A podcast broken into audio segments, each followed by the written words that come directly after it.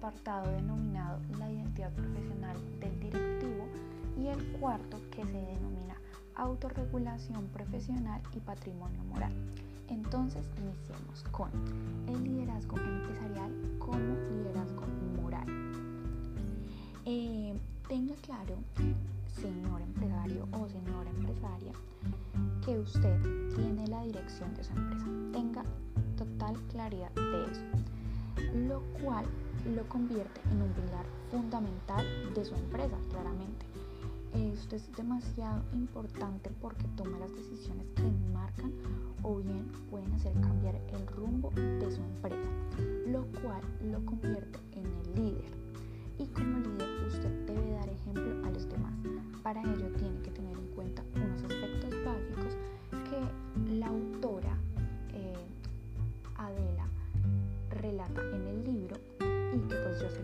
mencionaré en este podcast son unas consideraciones básicas.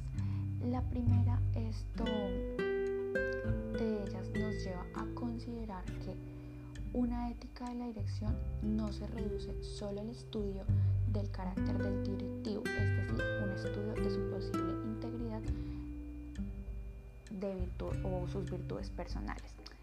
Nos estamos preguntando también por los modos de actuar que incluyen ese carácter y que se realizan en una serie de actitudes que orientan y conforman las actividades profesionales. Entonces, usted como empresario se convierte en un factor decisivo para que la empresa se convierta en un verdadero espacio ético, donde, donde se encuentran grupos de personas que colaboran y comparten su tiempo eh, para cumplir las metas que usted ha propuesto con el fin de alcanzar esto mm, pues mayores beneficios para la empresa. Esto tenemos tiene usted entonces hay que hacerse una pregunta y es el cómo ese grupo de colaboradores, de trabajadores que hacen parte de su empresa están cumpliendo con las actividades que deben hacer, con los fines y cómo están respondiendo a las exigencias que tanto su empresa le está pidiendo como también las exigencias que la sociedad les está pidiendo. Entonces, bueno, pasamos al apartado 2 que trata sobre el factor humano de la empresa. Primero, pues debemos conceptualizar esto. Hay unos niveles de acción empresarial que son la motivación, la información, la dirección y la gestión u organización. Estos niveles tienen un tipo de explicación como lo son la explicación estructural en donde nos cuestionamos acerca del animal económico, esto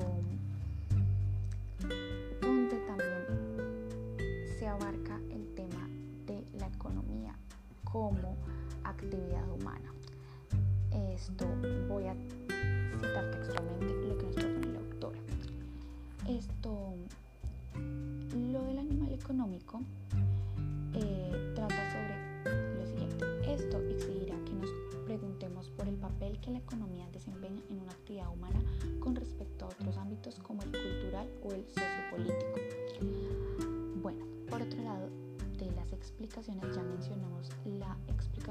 estructural, ahora está la explicación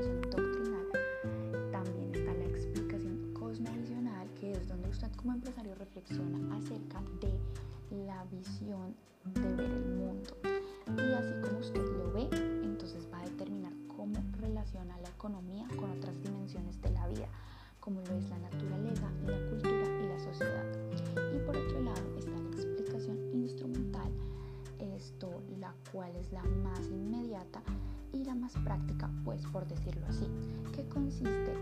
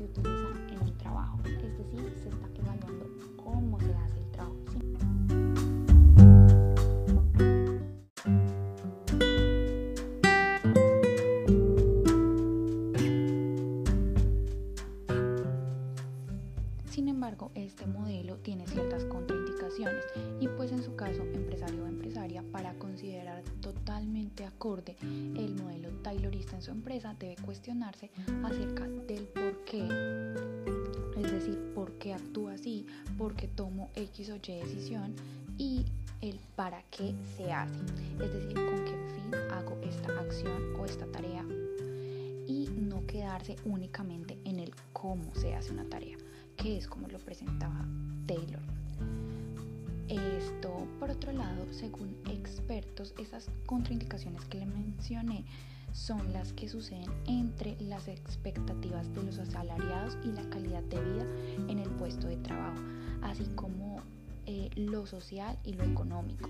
También están esto, las contraindicaciones respecto a los parámetros de productividad. Esto hoy en día pues esto hay que tener en cuenta que ciertos países que son considerados como subdesarrollados ofrecen unos índices de productividad mucho más elevada. Esto también está el capital, eh, productividad, esto. Esto también está la flexibilidad y la rigidez, el papel y la imagen, la enseñanza y la empresa que trata sobre que mientras que los sistemas educativos están generando individualidades y especializaciones, la empresa busca son profesionales de gran eh, polivalencia y capaces de trabajar en equipo. Luego se encuentra en este mismo apartado el modelo post-taylorista que trata sobre la, esas contraindicaciones que se mencionaron anteriormente eh, y trata también sobre aspectos como la humanización para brindar a los hombres una calidad de vida a su medida, el relanzamiento del liderazgo en materia de dirección industrial, la modernización de la flexibilidad y la reactividad con el fin de promover empresas combativas y la formación continua y permanente de los directivos. Por lo tanto, una empresa post-taylorista tiene nuevas responsabilidades, pues ya no es basada en el modelo más antiguo, sino ahora basada en un modelo de cooperación que no se limita solamente a ejecutar, administrar o gestionar, sino a tratar temas como más humanos con el fin de que se armonicen espacios más éticos en la empresa, relaciones más éticas, integrales y que estén acorde a los grupos humanos. Está otro apartado que trata sobre la empresa como espacio ético, innovación, cooperación y justicia. Bueno, ese es el título. Esto, este tema trata que la empresa no es un grupo humano cualquiera. ¿sí? Esto es considerada más bien una institución legitimada y también es considerada con ciertas responsabilidades que deben generar memoria de la empresa para orientar los distintos proyectos que ésta tenga. Vamos a plantearnos lo siguiente usted está en una posición como empresario en la cual debe generar una cooperación en temas de justicia y a su vez cómo genera esos temas de cooperación, de beneficios a sus trabajadores, de beneficios a sus clientes, pues también entonces esto va a generar una reciprocidad por parte de ellos. Y con esto maneja un buen control de su empresa. Esto lo mencioné con base a una pirámide que nos muestra esto pues se las mencioné de una forma más empresarial, por decirlo así. Esto luego está la complementariedad de lo personal y lo institucional que trata sobre temas como detectar y denunciar los posibles demesuras de las instituciones, desenmascarar también las pretensiones indiscriminadas de sustituir a las personas por máquinas, porque eso es algo totalmente antiguo. Entonces, también hay que tener en cuenta aspectos como modificar el tema de la rutina de las personas, esto pues porque las personas también necesitan salir de la monotonía. Y también está temas como introducir espacios para una comunicación más informal, obviamente basada en el respeto, esto, pero que sea como con más confianza, con más tranquilidad cuando usted se comunica esto, es decir, empresario slash jefe, trabajador y a su vez trabajador, empresario slash jefe. Esto, pues así es la forma como usted va a mejorar un clima laboral y un entorno laboral. Esto también hay aspectos como detectar y denunciar la inconsistencia de la variabilidad de las relaciones humanas. También hay que tenga algo muy importante. Esto es un punto que nombran y es el de establecer garantías para sus trabajadores para que ellos puedan desarrollar con mayor eficacia cada una de las tareas que tienen. Esto también este, el tema del post-taylorismo trata sobre asignar el lugar y las funciones de cada persona según sus capacidades y disponibilidades. Esto tiene también mucho que ver en, en que cómo usted va, o sea, cómo usted les va a brindar condiciones y espacios a sus trabajadores. Esto, pues, tanto para que ellos se sientan cómodos como para que se aumente, pues, la productividad de la empresa, ¿cierto? Eh, temas también que abarcan esto un proyecto integral de una empresa, que es otro tema, es el punto 5 de este capítulo, es el papel que desempeña la tecnología, ¿sí? Esto, voy a citar algo que dice y es que no se nos puede olvidar que el uso de la tecnología no es un uso neutro, es un medio que dependerá directamente de las finalidades que persiguen quienes la utilicen.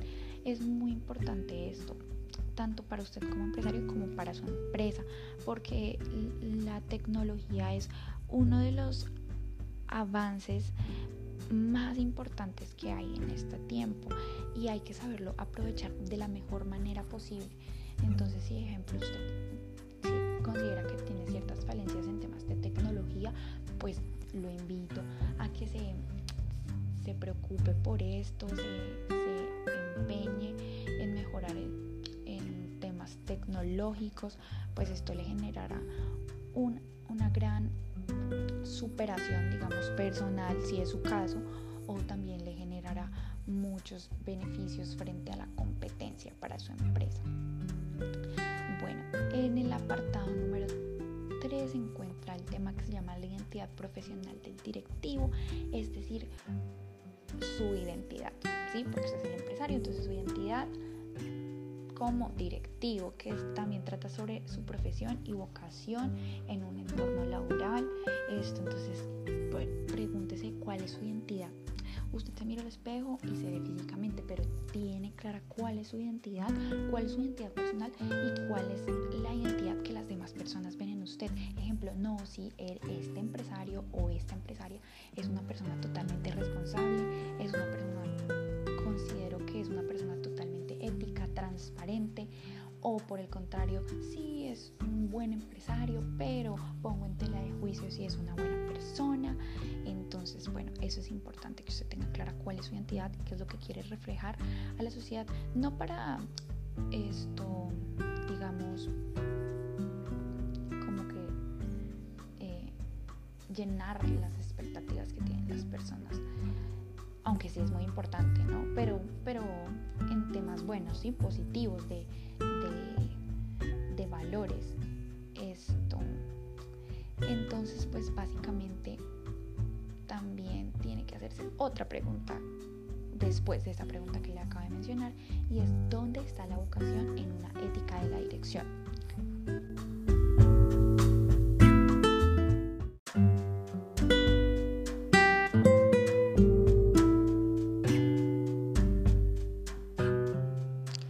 Para esto lo invito a que se haga la pregunta de si lo que usted está realizando actualmente como empresario es su vocación o más bien es más como un trabajo, una ocupación o el empleo que usted tiene o la ejerción de la carrera que estudió. Yo considero que es muy importante que sea vocación. Si no es así, pues sería importante que se empezara a buscar esa vocación. Bueno, eh, básicamente eso trata este capítulo. Esto tiene muchas otras temáticas, esto respecto a la dirección de la empresa, pero pues ya las hemos mencionado anteriormente, sin embargo pues vamos a citar algunas que tratan sobre el ejercicio de la dirección que se concreta en una serie de tareas importantes, tareas importantes como lo son el emprender, el gestionar, el asignar esas tareas son muy importantes para que usted las desarrolle. También está la tarea de negociar, todas esas son pequeñas tareas que usted debe empezar a, digamos, a mejorar, a, reforzar, eh, a tener muy en cuenta. Como la autoridad, la responsabilidad del liderazgo, que también lo hemos mencionado anteriormente. Recuerde que el líder fija qué procedimientos han de seguir. Entonces, es muy importante las decisiones que usted tome porque de su decisión depende cuál es ese camino que, va a tomar la empresa, como ya lo dije anteriormente.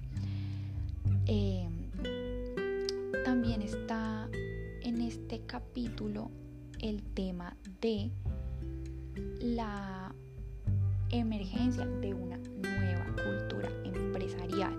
Entonces, esta tiene aspectos como unos principios básicos de acción que son la gradualidad, la pluralidad, la complementariedad, la integridad, la solidaridad y con ello temas como el trabajo, la cooperación y la comunicación. Y en el último apartado, que es el apartado número 5, está la autorregulación profesional y patrimonio moral. Este incluye temas como la autorregulación en la dirección empresarial, ya lo hemos mencionado anteriormente, también esta autorregulación tiene que ver con temas de autocontrol, tenga muy en cuenta su autocontrol, si en muchos casos no sabe medir los límites, como todas las personas, que hay veces tenemos como nuestros, eh, alteraciones emocionales, pero tenga muy en cuenta el autocontrol, porque el autocontrol también tiene una estrecha relación con la autorregulación profesional. Mm, entre esos elementos de regulación y patrimonio moral que son mencionados en el apartado número 5 están los códigos de conducta, los códigos profesionales, bueno, todos esos aspectos más eh, conceptuales y legales que en algún momento usted debió, debe o deberá aplicar para su empresa. Y bueno, básicamente eso es lo tratado en este capítulo, capítulo, recordemos, denominado eh, Ética de la Dirección. Nos encontramos en el siguiente capítulo, en el capítulo 6, y espero que se encuentren muy bien.